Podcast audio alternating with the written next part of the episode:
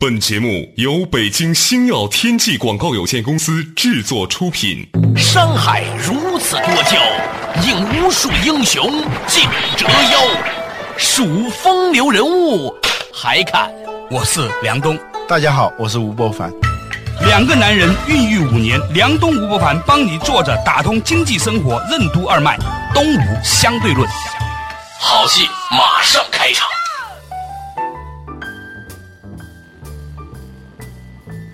作者打通经济生活任督二脉，大家好，欢迎收听《东吴相对论》，我是梁东，对面依然是二十一世纪商业评论主编吴伯凡，伯凡你好，大家好。话说呢，前两天啊，我在某一个商学院里面聚会啊，当然不光是我们学校了，还有其他几个学校。席间呢，有几个同学呢就发出很强烈的感慨啊，说，哎，我们花了几十万块钱去读了一个 EMBA，本来呢还会做生意，读完书以后不会做生意了，嗯。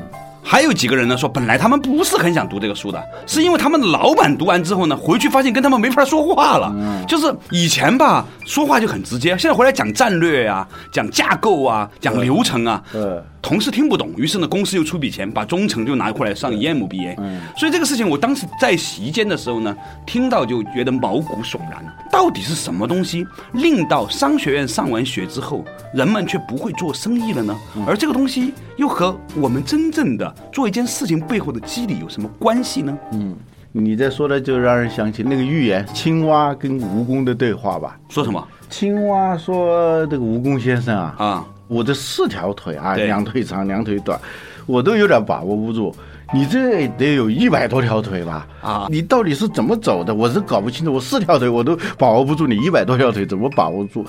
那个蜈蚣说：“让我想想啊，你想想想，不会走了。”他在想，我是卖哪只脚？我一百多个角色，最后就瘫软在那儿了。所谓隐性的这种知识啊，或者那种。底层的代码，一旦你想把它变成一种可编码的、可表述的、可推理的那种状态的时候啊，一下子你就不会了。我给你讲个真实的事情。嗯，遥想当年，刚刚开始在某电视台做主持人的时候呢，对着镜头不知道说话，因为他们老师说你回家练练练练练练。嗯。于是呢，我就回家对着镜子说话，拿着稿子，然后把它背下来。我突然对着镜子看见里面那张脸的时候，嗯，我是一句话说不出来的，因为你突然就觉得你不知道。怎么控制镜子里面的那个人说话？嗯。说话是不需要经大脑的，是吧？嗯，但是，一旦经过背下来之后呢，你就没法背了。所以我很长一段时间不知道该怎么主持。后来他们告诉我说，其实你不需要一个字不落的背下来，你就记住关键词，然后临时再用组织出来就行了。哦，我才知道原来这就是做节目，一直很痛苦，我不知道怎么背下来。我从小就背不了东西。我们经常说要用心做事，不要用脑子做事啊。原因就是脑子它是一个理性的、一个判断的、一个总是要讲出条理来的。这样一个过程，而心呢？心是它在暗中支配着你做一个事情，但你自己不知道。以前我们讲到这个例子，打高尔夫球的时候，老打不好，打不好，突然一下子一走神，就不知道怎么一下子就打挺好。打老远去了，就你的这个大脑对你身体的这种干扰啊，突然由于你走神啊，它给消解了，然后自然的底层的那些东西在支配你的时候，一下子就能够打好了。当然这是一个偶然事件。前两天啊，我去美国大使馆去签证啊，很偶然的就形成了一个团队，三个人啊，相依为命的三个人。为什么呢？分组，我不知道怎么就我跟另外两个人分到一组了啊啊！一个小孩十四岁啊，还有一个跟我岁数差不多的，他们两个都是第一次签证，嗯，那个紧张程度，我就反复的就劝他们不要那么紧张啊。但是对他们来说，你说是没用的嘛。对。那个小孩就念念有词，就在那儿背。啊，老师教他的。那几个问题。啊，那几个问题，而且要用英文背，要为了显示自己会英文嘛。我说你别用英文了，那签证官都懂汉语的，对那背背背，好排到最后那关头，那小孩告诉我，叔叔，我全忘了。我说你算了，你忘掉你是要背的，你就想说什么就说什么，但不行，他已经不知道怎么说了，嗯，所以到那儿不到一分钟，咵就给拒了。第二个人也是这样，也是给拒了。我当时在想，就是因为他们把这个事情啊，太不能够随性，就是随心在做事情，而是因为太紧张。啊，不能随机，嗯，机锋，我们讲谈话叫机锋啊，他没有在那个机上面他用一种鲜艳的预设的逻辑去面对一个复杂动荡的未来，所以他就会所以他跟怎么都跟那。个蜈蚣先生一样，就不会了。嗯，本来内心的潜意识当中的大量的这些信息啊、知识啊、技能啊，它是可以传输到你的语言、你的行为当中去的。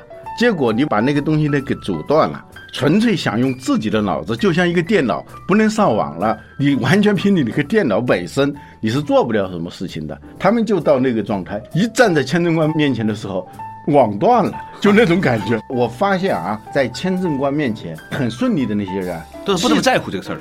对他不是太在乎，气场很足。嗯，我想起我们小的时候学骑自行车和那个学滑旱冰的时候，嗯嗯就是你站在那个上面战战兢兢的，你好像很想掌握那个轮子啊，或怎么样的，你肯定会摔倒。嗯，只是你最后摔了很多次之后，你不怕摔的时候呢，该怎么弄怎么弄的时候，哎，你突然发现你会了。对其实当你会骑自行车的时候，你是不用想着骑车的。对呀你会滑旱冰的时候，你也不用想着旱冰我上大学的时候，听了老师说了一句话，啊他说站在平衡木上的姑娘啊，是不会想到物理学原理的，还有点深刻啊、很深刻 啊，对很深刻啊。嗯，你说两个悬崖中间是吧？搞一个木板，呃对有些人能过去嘛？对对对其实你把它铺在家里的地板上，嗯踩着脚那么宽，你走过去是没问题的。嗯，为什么你放在那个地方你就会掉下来呢？嗯原因其实就是因为你有意识，嗯，就是你认为你的小我出现了，由于你的小我没有跟一个更大能量的一个知识库、信息库和能量库嗯接上，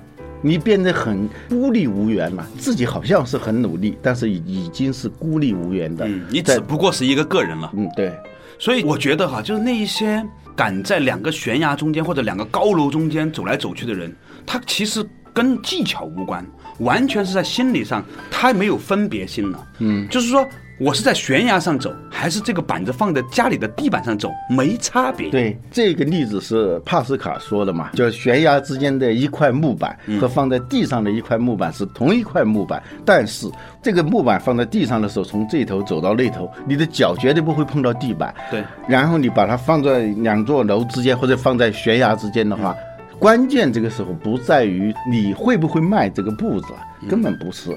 而是你是不是有一种平常心？平常心是什么？一个是心要平，不上下起伏，嗯，没有差异，嗯，这叫平。常是什么？常就是不变常数啊，常量，嗯，不起分别，不波动，这叫平。不变叫常。你能够有这个平常心，你做事情，它会源源不断的，就是涌现。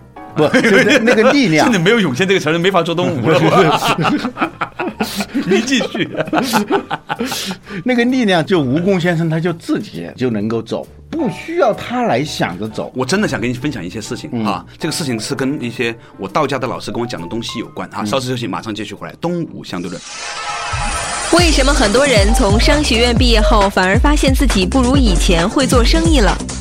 为什么我们要用心做事，而不是用脑子做事？什么是平常心？为什么有的人即使付出了超长的努力，也没能取得相应的成就？我们该如何发现自己的优势？欢迎收听《东吴相对论》，本期话题：发现你的优势。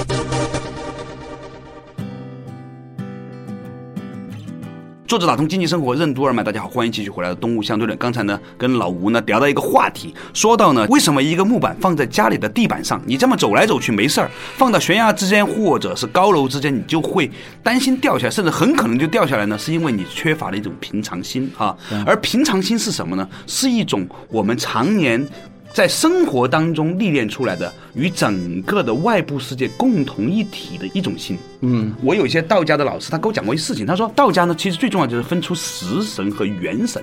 食神就是后天学习的逻辑、知识、判断等等等等。我们姑且把它翻译成一个所谓科学的语言，就是逻辑系统和本能系统。嗯，你的逻辑系统开始发挥作用的时候呢，你的所有这一切就会失衡；而你的本能系统如果发挥作用的时候呢，它就会如鱼得水，鱼有水？庄子说的那三种音乐啊，嗯箫声，嗯箫声就能地籁，嗯人籁、地籁、天籁。对，天籁之音，它是一个非人为的那种状态，这现在成了一个通常的说法了。说天籁之音，它是不需要任何人去干预它，人如何能够演奏出天籁之音？一般的设想呢，就是你要好好练嘛，是吧？但真的练到什么状态呢？实际上是把你自己给练没了，就是你只是一个通道，或者你只是一个附体的东西。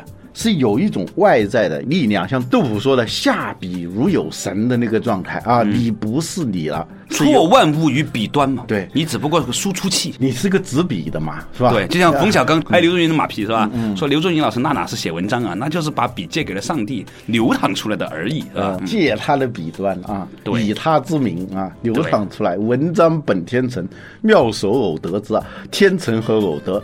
我们做很多事情做到非常好的时候，是把天成的东西偶得了，你就是达到那样一种状态。所以说回来，既然我们是一个在经济之声播的节目吧，多多少少要跟经济有点关系哈。我有时候观察有一些人，他为什么做公司做得好？嗯，很大的原因就是他找到了一种自己的身体里面跟这个事儿的关联。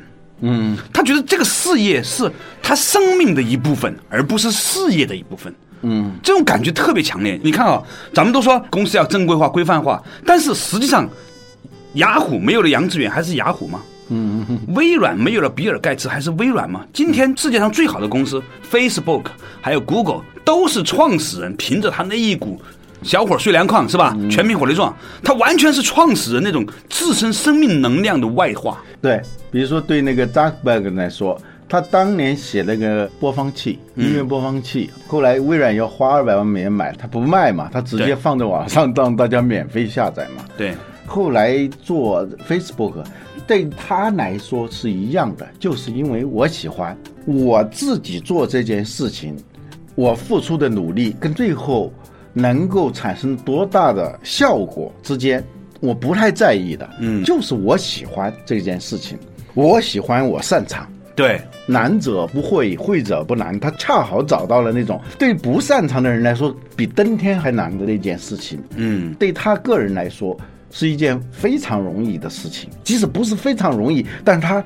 非常有感觉的，乐此不疲的去做，不需要别人从外面的给他很多的这种压场啊、诱惑不需要这样。对你说到这个事情，我想起你前两天推荐我看那本书啊，就是那个《社会动物》啊，这里面呢有一个小男孩，高中生嘛，嗯，他呢本来在学校里面呢是一个孩子王一样的，就有点像英雄一样的人，但是他其实成绩一般，或者他的英语老师不让他去学古希腊的一些文章嘛，古诗歌什么的，对。他最后就在那些古希腊的诗歌里面找到了一种他的灵魂深处的那种共鸣的东西，所以后来就开始对对对，后来他就他写篇论文讲古希腊的英雄主义的那种东西是吧？对其实我觉得说一个人学习这件事情。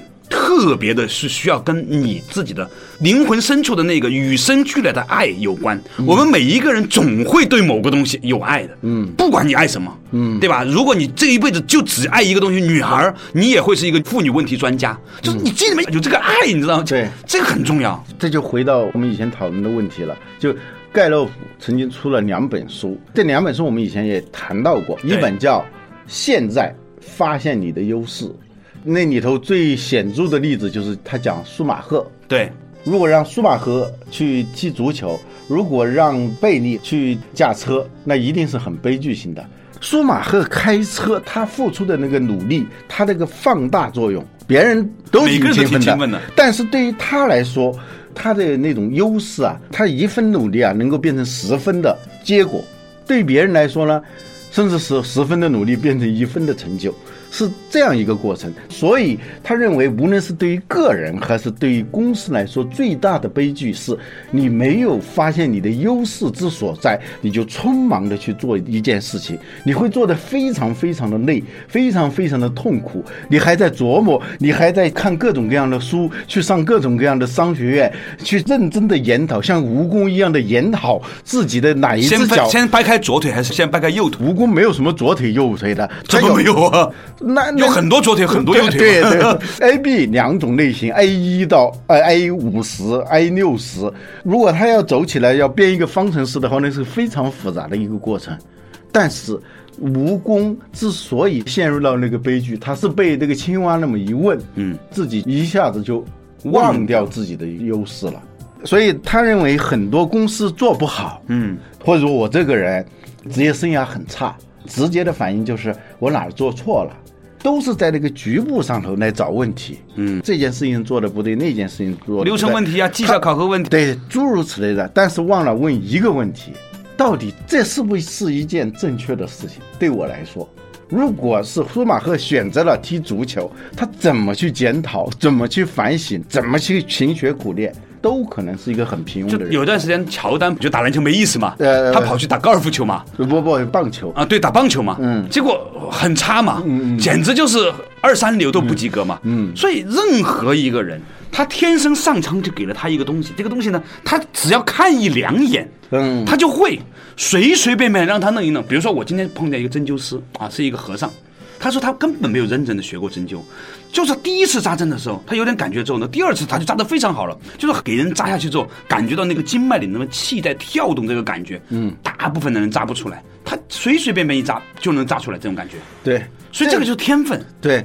这个天分，当然我们不说天分决定一切啊，我们永远都记得爱迪生的话，在九十九的勤奋加一分的天赋啊。其实他是对他个人的总结，嗯的的确确需要的勤奋他已经做到了最大化，但是本身他忽略了一点，有很多人比他还勤奋。嗯但是一事无成，所以这个发现你的优势，这个非常重要。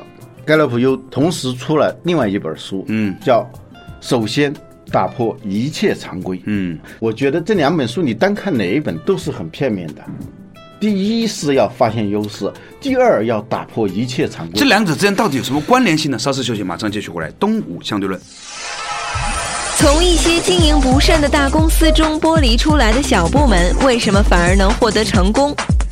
在手表圣地瑞士，后起之秀 Swatch 是如何突出重围、迅速占领市场的？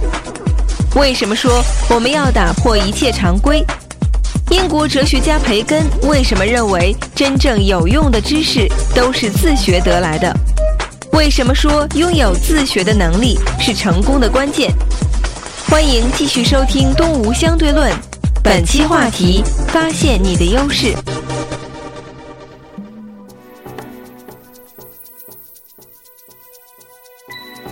作者打通经济生活任督二脉，大家好，欢迎继续回来的东吴相对论。较早之前呢，我们跟老吴呢讲了一个话题啊，就是两本书，一本呢叫做《现在发现你的优势》，另外一本呢叫《马上打破你的常规》，是吧？不，首先打破一切常规。嗯，这两本书必须要放在一起呢，你才能够了解它到底想说明了什么。对，首先要发现你的优势。嗯，很多公司很多人都很累，我们现在大家都说压力很大。嗯，往往都容易忘掉一个问题：这是不是我最擅长的？嗯你仔细的去想，你回忆一下，从小到大有什么东西是我乐此不疲，一见了就兴奋，别人随随便便干就干得还很不错。对，包括一个公司做业务的时候，有些时候我们发现有些大公司不行了，那个部门的剥离出来的做得很好，嗯那个部门呢，往往过去还是不受重视的。嗯原因是什么？这个公司本身，他没有发现他自己是擅长做那个东西的，但偶尔呢做了一点儿。有一群比较喜欢这个事情的人，嗯天天在自己在折腾，是吧？嗯在现在发现你的优势这本书里面呢，他强调一个很重要的观念，就是。那一些真正很成功的人，其实也是满身缺点的。之所以他们那么成功，并不是因为他们有这些缺点，而是因为他们尽可能的发挥了他们的优势。嗯，而有很多人呢，努力的想要弥补自己的缺点，结果就是无非成为了一个中等的人。嗯，所以呢，平庸的人还有一个特点，嗯。就是守规则。嗯。他头脑当中啊，从一开始他会接受很多很多的规则，嗯。要这样，要那样，不要这样，不要那样，嗯。最后他就成为一个规则的奴隶嘛。嗯。前几年老说的那个南海战略，对，其实南海战略的根本就是不守规则，嗯。不按行业习俗来做事情。对，马戏团就做马戏团的事，不，太阳马戏团之所以能够成为全世界最好的马戏团，是因为它不太像马戏团，它不按马戏团的那个规则来做。嗯。还有在瑞士有很多这个表那个表，我们说都说不完，包括一些进入了奢侈品行列的表，嗯。在瑞士当时能够出来一种表叫 Swatch，嗯。那你想想，已经是很晚了，别人动不动就是一七几几年、一八几几年了，已经到了二十世纪末期你才出来的一个表，在瑞士那个地方怎么能脱颖而出？最后他发现，就不按手表业的那个行业习俗来做事情。嗯，比如说传统对手表的定义是，一个人就要买一块很贵的表，嗯尤其是男人一定要有一块很贵的表，甚至这块表还要属于你的儿子、你的孙子，要传下去的这样一个逻辑来做表。而那个 Swatch，它就难道一定是这样的吗？几代人拥有一块表，为什么不能说一个人拥有很多表呢？像衣服一样的，像时装一样的，我今天戴这种表，明天戴那种表，可以换的呢？他按这个思路来做手表的时候，一下子他就发现了市场的一个从来没有被满足的一个需求，就是像换时装一样的去换手表，就那种时尚化，而不是所谓经典化的那种路线去做。他一下做的非常成功，打破常规这个东西非常重要。做公司是这样，自我提升啊，我觉得也是同样的道理。我个人觉得说，其实发现你的优势和打破一切规则的背后，都来自于你是不是有一种来自内在的需求。对这个事情，嗯，我们在看那个《易经》里面讲乾卦，叫嗯天行健，君子以自强不息。什么叫自强不息？我会发现说，那一些真正成功的人哈，嗯他其实一直是靠一种内在的自驱动力在完成很多动作的。嗯，如果没有这一个内在的驱动力，任何外在的诱惑、外在的压力、外在的绩效考核，其实都会令到这件事情走变形。嗯，很多公司也是如此。他在做这个事情的时候，他是内在，我想做成这个事情，我想实现我们自己的价值，我们有这样的一个梦想，我们有这些爱，还是说因为市场有这个需求，因为我们做了市场调研，因为竞争对手这样做，所以我们这样这样的。我发现那些以外在的那种输入信号为主的公司，其实往往最后都做的很庸俗。某个时候，通俗的说法就会糊一把。对但是，一旦那个环境发生改变的时候，他不知道怎么去做，原因就是他没有一种内驱力。嗯我们说发现你的优势，其实这个优势是怎么来理解？就是你非常喜欢做，乐此不疲，不遗余力，没有人给你报酬，你甚至是要往上头贴补很多东西，你都只只要能让你干，你就很高兴了。对那样一种状态，有内驱力，有钱难买乐意的那个乐意，你真的是从内心里头乐意的那种东西，而不是说消费者告诉你怎么做，同学告诉你怎么做，老师告诉你怎么做。这样的经营或者这样的学习就没有内在的那个你说的这个永动机，它跟那个力量没有接上，所以它总是有一些外在的，不停的要充电，不停的要用外力来推动它。在盖洛普那本书里面，他讲了人的若干种优势，他把人类的优势归结为三十多种大的类型哈。他说每一个人总是这三十多种的其中几种。嗯，我印象特别深刻的有一种人的优势叫做讨好。他说这个世界上有一种人，他天然的就有一种，不管他多有名多怎么样，他都有让旁边的人舒服的那种天分。嗯，而且别人舒服他就舒服。所以我后来发现，很多公司做服务行业的之所以不成功啊，就是因为他在找员工的时候啊，不能去找到那些天生就我让你舒服的那种人，你知道吗？不，你舒服了，比他舒服还还要舒服。你我你舒服，我才能舒服，那种舒服，你知道吧？这是其中的一种人格。他这样做的话，第一个不需要加薪，他就可以做，对，给他个机会让人家舒服，他就能舒服，你知道吗？第二呢，就是说他会持续的做啊啊。有的人加完薪以后，或者他钱赚足了。他没有动力了嘛？对他是一辈子就喜欢这样的。有一个人啊，他跟我说啊，服务领导啊，嗯，不是能力，嗯，他说那在学校有没有教过？对但是我就是喜欢让领导高兴，那领导一高兴，我就特别高兴。比如说，领导反对抽烟，甚至是他闻到那个烟味儿就非常恼火，非常抵触。那个领导出差之前，他头一天到那个宾馆里头，一定要订那种有不吸烟的房间。但有的宾馆是临时的，过去是吸烟房间，后来改成不吸烟房间，还是有烟味儿的。他先要订两间房，这两间房里头呢，对比一下，凭他那个敏感的嗅觉，他要对比一下，确实那间房好。第二天领导就住那间房，然后他就把另外那间房就悄悄的退了。做完之后呢，他自己就说：“我为什么这么聪明呢？” 他那种陶醉啊，这个就是天分，你知道吗？对对对。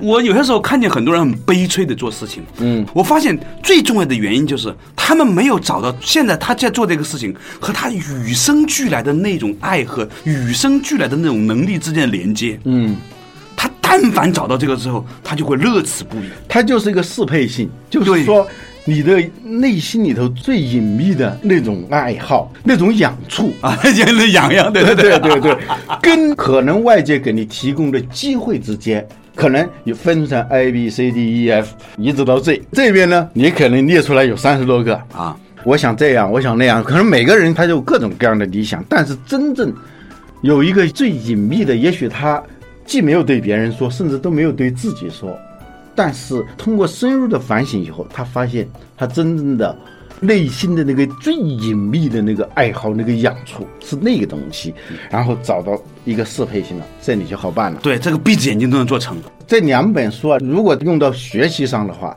就可以用两个字来概括：是哪两个字啊？自学。哦，这包不抖的。对，自学你知道吗？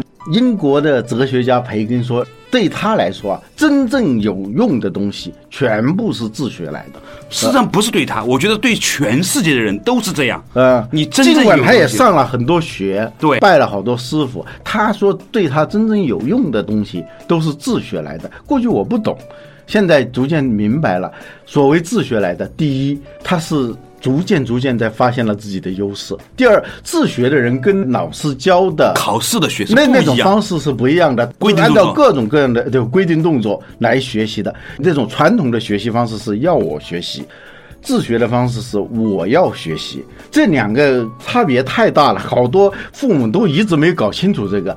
他们在给小孩选学校的时候，对小孩进行什么样的教育投资的时候，他是按照一个逻辑在做，就是要他学习。嗯，他就没有去找到一所学校，并不是要小孩学习，是让小孩逐渐变成一个我要学习的人。这样的学校才是最好的。结果这样的学校没有，有的话就叫自学。公司也是这样，要我创新和我要创新，最后做出来结果是完全不一样的。有意思。嗯，所以呢，我觉得今天这期节目的一个结尾的问号就是你。知道自己最享受做什么事情吗？如果不知道的话，请做一个简单的冥想测试，列出你能想象的你人生中最快乐的五件事儿，然后告诉自己这五件事儿到底有什么共通之处？我为什么在这个事情里面这么高兴？于是你就发现，原来你是一个如此奇怪的人。你把你这个奇怪的那个优势发挥出来，你就成为一个卓有成效的人了。好了，感谢大家收听今天的《动物相对论》，我们下一期同一时间再见，拜拜。